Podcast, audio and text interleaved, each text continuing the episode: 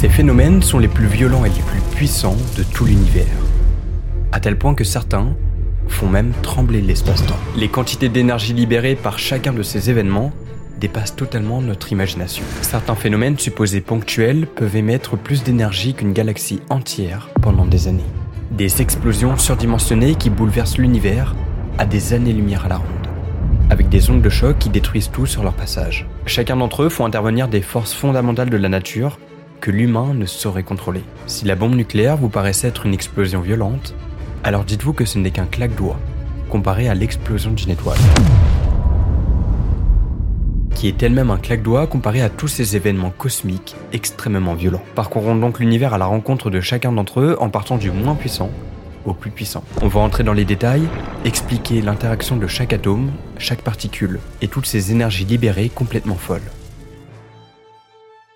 Alors à savoir que cette échelle n'est pas scientifiquement correcte. À l'heure actuelle, il n'existe pas, à ma connaissance du moins, une échelle de puissance ou de violence des phénomènes de l'univers. C'est pourquoi je me suis juste basé sur la quantité d'énergie libérée par chacun de ces phénomènes. Alors c'est possible que l'ordre que vous vous imaginiez n'est pas le même que le mien, puisque c'est un peu subjectif. Je tiens aussi à le préciser, comme chacune de mes vidéos, c'est possible que je fasse des erreurs, et donc si j'en fais, n'hésitez pas à me corriger de manière constructive, comme ça, moi, ça me permet de m'améliorer. Puisqu'évidemment, je le dis et je le redis, tout ça c'est que par passion, euh, je suis pas astrophysicien, j'ai pas fait d'études dans le domaine, donc voilà. Sur ce, commençons. D'abord, il nous faut un point de départ.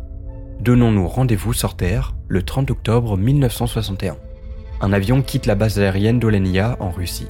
À son bord, un pilote d'exception. Mais dans le ventre de cet oiseau d'acier, un semeur de chaos de 8 mètres de long pour 27 tonnes. À 13 000 mètres d'altitude, le pilote reçoit le signal.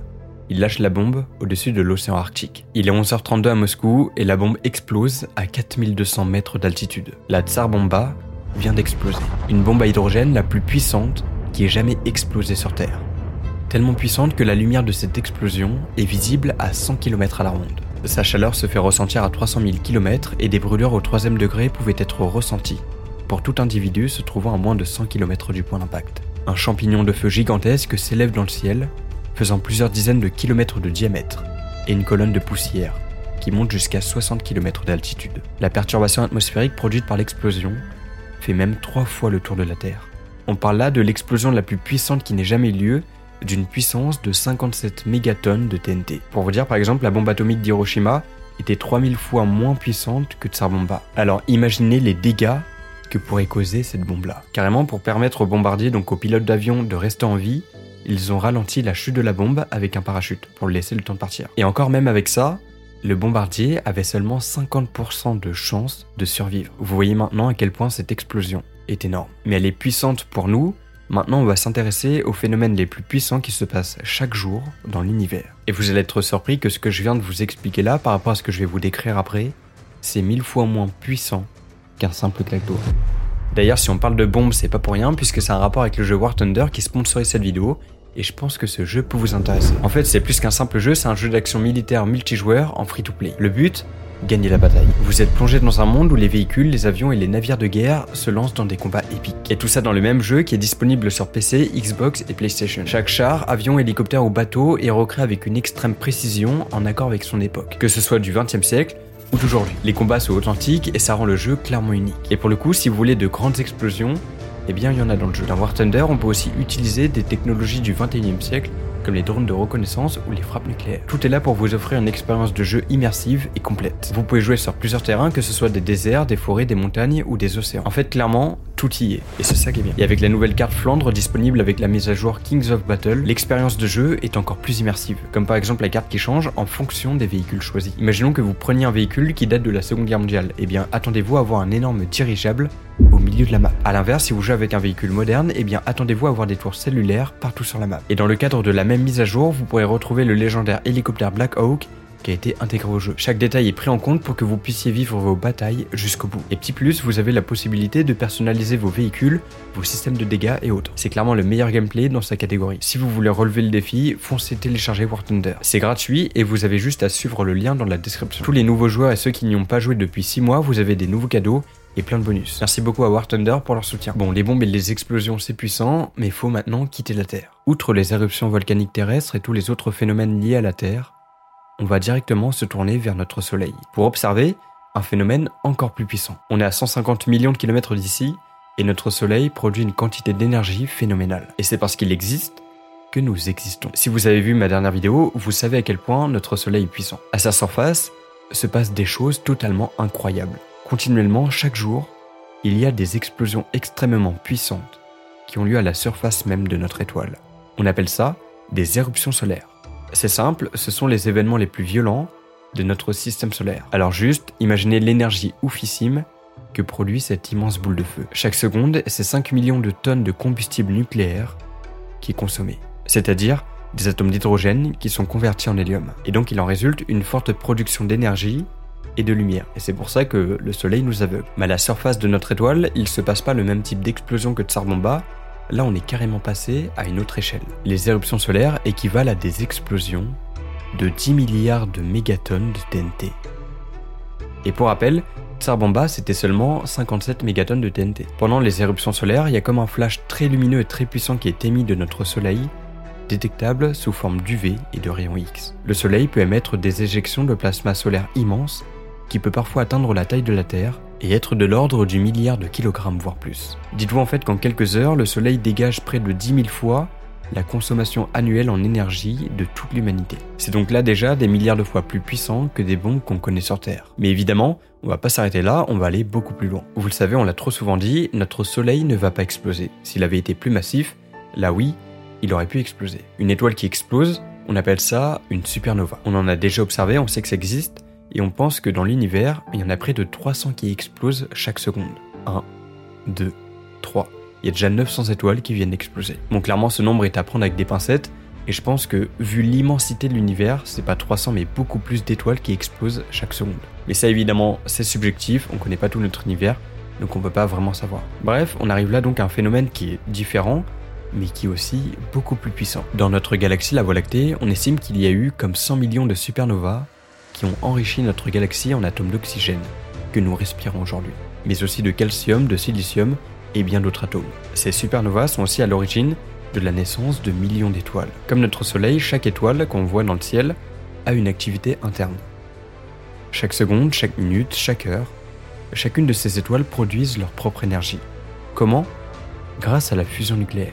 Elles transforment l'hydrogène en hélium et ainsi de suite selon leur masse. Mais pour les étoiles qui sont plus massives que notre Soleil, elles peuvent aller beaucoup plus loin et produire du carbone, de l'oxygène et ainsi de suite. Finalement, l'étoile fusionne, fusionne, fusionne, et on arrive à un moment où elle va commencer à fusionner du fer. Sauf que le fer, c'est un atome qui est très stable, et dès lors qu'elle commence à fusionner cet atome, c'est le début de la fin. En fait, l'étoile va se retrouver en déficit d'énergie puisqu'elle va produire moins d'énergie que ce qu'elle n'en consomme. Et donc, sous l'effet de sa gravité, elle va s'effondrer sur elle-même, et boum, le noyau va se contracter très violemment sur lui-même, et l'onde de choc va se répercuter dans toutes les couches extérieures de l'étoile, qui vont violemment être rejetées dans les milieux interstellaires. C'est la mort de l'étoile en supernova. Dans un spectacle beau et terrifiant à la fois, toute la matière de l'étoile est projetée partout, dans toutes les directions. L'onde de choc est tellement violente qu'elle se fait ressentir à des années-lumière la ronde. Le noyau qui s'est effondré sur lui-même va soit produire une étoile à neutrons, ou pire, un trou noir. Et les supernovas font partie des explosions les plus puissantes de l'univers. Dans un chaos sans nom et un silence spatial, l'étoile expulse d'une violence extrême ses couches externes. La lumière émise est plus brillante que la lumière émise par toute une galaxie, contenant des milliards d'étoiles. Pour que vous vous rendiez compte, on va reprendre l'échelle initiale qu'on avait en TNT. La Tsar Bomba, c'était 57 mégatonnes de TNT, et on trouvait ça énorme. Les éruptions solaires, elles, sont à des milliards de mégatonnes de TNT, et c'est oufissime.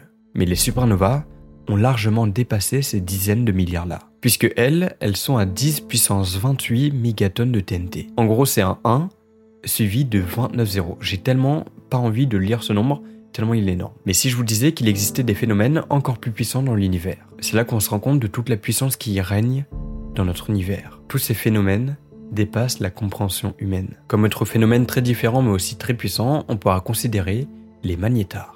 Alors là, c'est pas une explosion à proprement parler, on les considère comme puissants parce qu'ils ont un champ magnétique extrêmement puissant. On parle là en fait des objets célestes ayant les champs magnétiques les plus intenses de l'univers. Et tout commence quand une étoile explose justement en supernova. À partir de là, selon la masse initiale de l'étoile, le noyau sera tellement condensé sur lui-même que les protons et les électrons du noyau vont fusionner pour former des neutrons. Tout se densifie de plus en plus et on se retrouve avec un objet de l'ordre de 1,4 fois la masse du Soleil, dans un rayon de seulement quelques dizaines de kilomètres tout au plus. On appelle ça donc une étoile à neutrons. Donc là en fait, imaginez comme un Soleil un petit peu plus massif, un petit peu plus gros, mais tout condensé dans un objet de 10 km, 15 km tout au plus. Et vous n'êtes pas sans savoir que notre Soleil et les étoiles en général tournent sur elles-mêmes. Et au moment où elles vont exploser, elles vont donc expulser leur couche externe, mais l'étoile à neutrons va continuer de tourner sur elle-même. Étant donné que là on n'a plus affaire à l'étoile en général, mais plus le noyau de l'étoile, ça va faire comme l'étoile à neutrons qui tourne très rapidement sur elle-même. En fait, c'est exactement comme un patineur sur glace. Imaginez-le tourner sur lui-même avec les bras tendus de chaque côté. Cette rotation correspond à la rotation de l'étoile de base. Mais quand la supernova a lieu, eh bien ça va faire comme si le patineur rejoignait ses bras vers son torse. Et donc là, il va logiquement tourner plus vite. Et eh bien ça, c'est exactement ce qu'on observe avec les étoiles à neutrons. On appelle ça la conservation du moment cinétique. Mais c'est pas tout. Parce que la vitesse de rotation augmente, le champ magnétique va aussi lui augmenter. L'étoile à neutrons va en fait conserver le flux magnétique que l'étoile avait à la base. Et comme il en résulte un résidu stellaire beaucoup moins gros que l'étoile de base, le champ magnétique va être beaucoup plus fort. Parce que oui, en fait, on va avoir le même flux magnétique que l'étoile qui avait un rayon de plusieurs millions de kilomètres, avec maintenant l'étoile à neutrons de seulement 20 km. En fait, le rapport va être énorme. Même flux magnétique, mais pas le même diamètre. Et justement, c'est ça qui va donner à l'étoile à neutrons un champ magnétique très intense. Mais si par exemple l'étoile de base tournait plus rapidement sur elle-même, ou alors qu'elle avait un champ magnétique plus intense, eh bien dans certains cas, l'étoile à neutrons ne va pas être une étoile à neutrons simple, mais plutôt un magnétar. En parlant en fait d'étoile à neutrons, mais avec un champ magnétique mille fois plus intense qu'une étoile à neutrons basique. Ça va donc être un véritable monstre avec une puissance magnétique folle. Bon, c'est bien beau tout ça, mais parlons un peu en chiffres. Déjà, un champ magnétique, ça s'exprime en Tesla. Oui, du même nom que l'inventeur et ingénieur croate. Mais en astrophysique, on va plutôt parler en Gauss, ou Gauss, je sais pas comment on dit. Alors souvenez-vous de ça, un Tesla, ou une Tesla, je sais pas, égale 10 000 Gauss. Le champ magnétique de la Terre à sa surface est donc de 0,5 Gauss pour 50 microtesla. Ce faible champ magnétique permet à nos boussoles de fonctionner correctement. Et pour le Soleil, lui, il est estimé à près de 3000 Gauss, soit 0,3 Tesla. On commence donc à augmenter les valeurs des champs magnétiques de manière significative. À savoir, pour la petite anecdote, qu'à 10 Tesla, on peut commencer à faire léviter un petit être vivant, genre un petit mammifère. Pour une étoile à neutrons basique, c'est entre 10 et 100 millions de Tesla, soit en gros 1000 milliards de Gauss. Et en moyenne, le champ magnétique d'un magnétar est mille fois plus puissant qu'une étoile à neutrons basique. Ça correspond donc à un champ magnétique de 100 gigatesla. Avec un champ magnétique pareil, il se passe des phénomènes électromagnétiques étranges. La lumière peut être déviée ou repliée sur elle-même, ou alors recombinée. Certains magnétars atteignent alors une force de 10 puissance 15 Gauss, qui sont largement plus forts que ceux qu'on peut générer artificiellement sur Terre. Sauf que tout ça, c'est absolument rien comparé au quasar? Vous avez peut-être déjà entendu ce nom sans réellement savoir ce que c'est. Un quasar, c'est un trou noir supermassif qui siège au centre d'une région extrêmement lumineuse. En fait, les quasars représentent les objets astrophysiques les plus lumineux de l'univers. Mais reprenons depuis le début. Les quasars sont d'immenses objets extrêmement brillants situés au cœur des galaxies qu'on appelle aussi noyaux actifs de galaxies, abrégé AGN. En fait, ils sont si brillants qu'ils peuvent rivaliser avec des galaxies entières. Ils sont composés d'un trou noir supermassif et d'un disque d'accrétion énorme. Mais alors comment se fait-il qu'un trou noir qui normalement n'émet pas de lumière, soit aussi lumineux. Eh bien en réalité, c'est pas un simple trou noir, et c'est pas lui réellement qui émet la lumière. Ces trous noirs là en fait attirent de la matière de leur environnement, donc des étoiles, du gaz interstellaire, des astéroïdes et autres. Toute cette matière va être déchirée par les forces de marée du trou noir, puis elle va s'accréter autour de lui en se mettant à tourner de plus en plus vite, et la matière va s'échauffer. Tout ça va devenir du plasma, s'échauffer encore plus, et produire de la lumière. On obtiendra un plasma bleuté orbitant autour du trou noir supermassif. Tout ça, c'est ce qu'on appelle le disque d'agression. Mais ça, on va y revenir juste après. Et donc c'est tout ça qui rend un quasar comme étant l'objet le plus lumineux et l'un des plus puissants de l'univers. Mais comment se forment-ils D'où viennent-ils? Eh bien ça c'est une bonne question puisqu'on ne sait pas. La seule chose qu'on pense savoir c'est qu'ils sont aussi vieux que l'univers, donc alors peut-être on peut en faire un lien avec les trous noirs primordiaux, mais ça je vous laisse aller voir cette vidéo là. Maintenant, imaginez qu'on s'approche avec notre vaisseau spatial d'un quasar. Qu'est-ce qu'on ressentirait et est-ce qu'on y survivrait On est encore très loin du quasar et on voit comme une tache au loin très aveuglante qui fait la taille de notre Soleil. On s'approche et une chaleur se fait ressentir à cause de l'intense rayonnement émis par le disque d'accrétion. À cause d'effets d'optique relativistes, plus on s'approche, et plus on va avoir l'impression que le trou noir s'éloigne de nous et devient de plus en plus petit. La chaleur se fait ressentir et devient de plus en plus forte. En temps normal, on n'y survivrait déjà pas. On s'approche encore plus et tout devient bleu et on finit par être ébloui totalement. On s'approche encore et encore et on voit le trou noir supermassif. Et finalement, ça y est, on dépasse la limite. On traverse l'horizon des événements, c'est la frontière entre l'intérieur et l'extérieur du trou noir. Alors qu'il est, on serait déjà mort à cause des radiations intenses. Mais en traversant l'horizon des événements, on continue de tomber. On voit rien, on s'approche de plus en plus du centre du trou noir. Et plus on s'approche, on finit par être comme écartelé. C'est à cause des effets de marée et d'un phénomène qu'on appelle la spaghettification. En gros, si on plongeait la tête de la première vers le centre du trou noir, notre tête serait beaucoup plus attirée vers le centre que nos pieds. Et donc, on serait comme une spaghetti. Mais évidemment, là, on serait déjà mort. Voilà en gros à peu près ce qu'on ressentirait si on allait vers un quasar, donc je vous conseille vraiment pas d'y aller. Depuis la Terre, on voit les quasars comme des points brillants dans le ciel. Ces astres très énergétiques sont certes très brillants, mais sont également très éloignés. Donc non, on risque absolument rien depuis la Terre. Et d'ailleurs le plus proche se trouve à 2,44 milliards d'années-lumière. C'est extrêmement loin. Bon, les quasars sont extrêmement puissants, mais ce qui les rend puissants, on l'a dit, c'est leur disque d'accrétion. Et c'est vraiment ça, c'est le disque d'accrétion qui fait quand même partie des phénomènes les plus puissants de l'univers. C'est d'ailleurs grâce à eux qu'on peut détecter des trous noirs, puisque eux émettent de la lumière. Le phénomène d'accrétion d'un trou noir correspond au processus par lequel la matière tombe vers le trou noir. Cette matière qui forme le disque d'accrétion autour du trou noir se compose de toute la matière qui peut être présente à proximité de cette région. Donc comme on l'a dit, des étoiles, du gaz interstellaire, des planètes, des astéroïdes, enfin tout, tout ce qui peut composer de la matière se transforme donc en disque d'accrétion, s'il est proche d'un trou noir. Toute cette matière-là est chauffée à des températures extrêmes, tout ça à cause de la gravité. Et tout ça commence lorsque la matière passe une frontière qu'on appelle la sphère de Bill.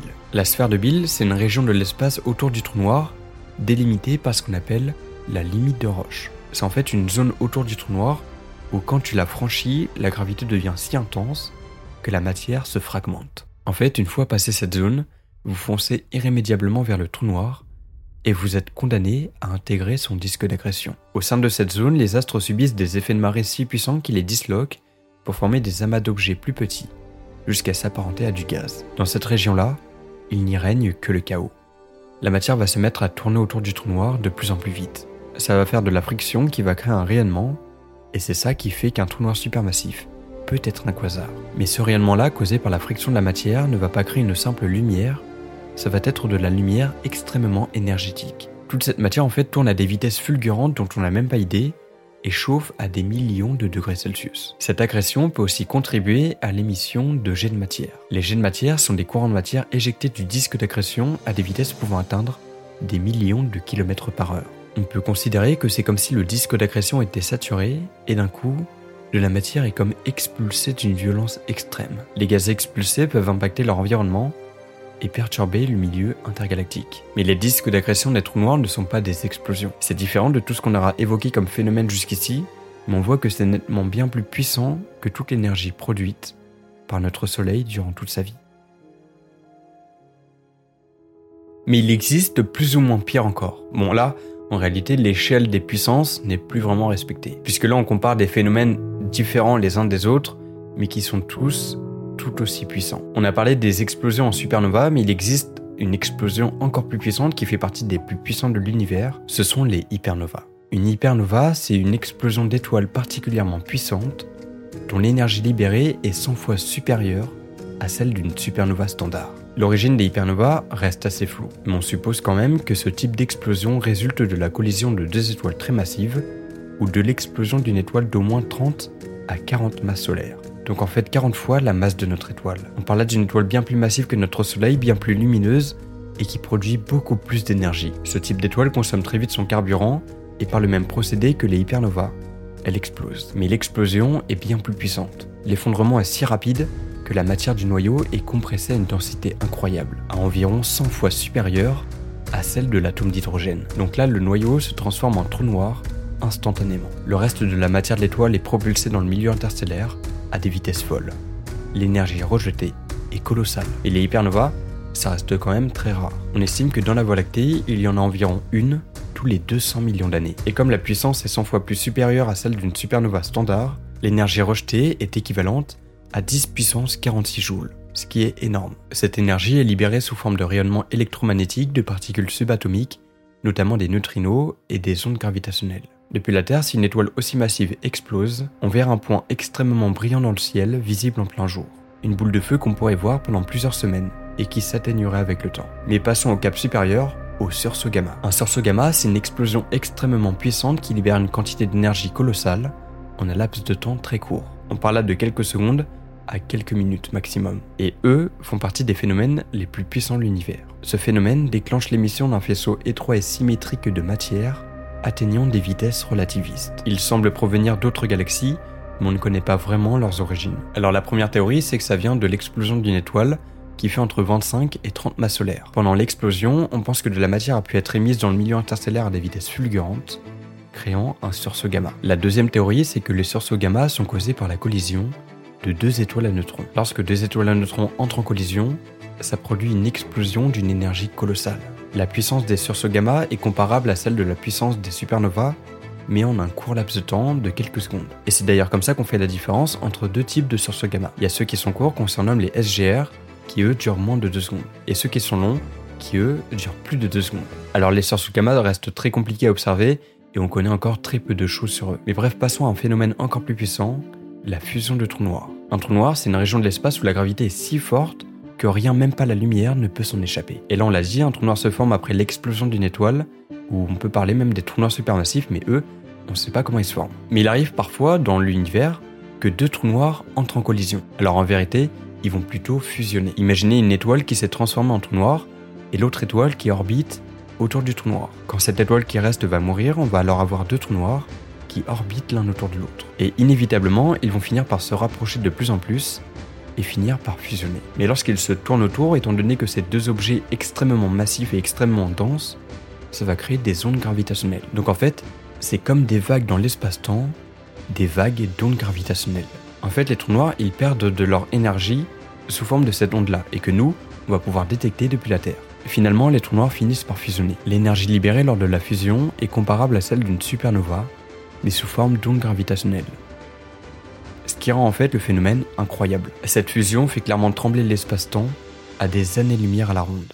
C'est pour ça qu'on en détecte depuis la Terre. Et si là ce ne sont pas deux trous noirs stellaires qui fusionnent, mais des trous noirs supermassifs, de plusieurs milliards de masses solaires, alors le phénomène est d'autant plus incroyable et d'autant plus puissant. Et actuellement, on en détecte tous les trois jours en moyenne. Mais évidemment, il existe encore plus puissant que ça. C'est le phénomène le plus incroyable et le plus surdimensionné, à tel point que nous, en tant qu'être humain, on ne peut même pas l'imaginer. C'est celui qui a donné naissance à tout. C'est le Big Bang. Pour ceux qui veulent savoir de quoi il s'agit réellement, je vous laisse aller voir cette vidéo-là. Merci à War Thunder pour leur soutien. N'hésitez pas à télécharger le jeu avec mon lien dans la description. C'est gratuit, il y a plein d'avantages pour les nouveaux joueurs et ceux qui n'ont pas joué depuis 6 mois. Donc vraiment foncez. J'espère que cette vidéo vous aura plu. C'était Zerolos. Bye.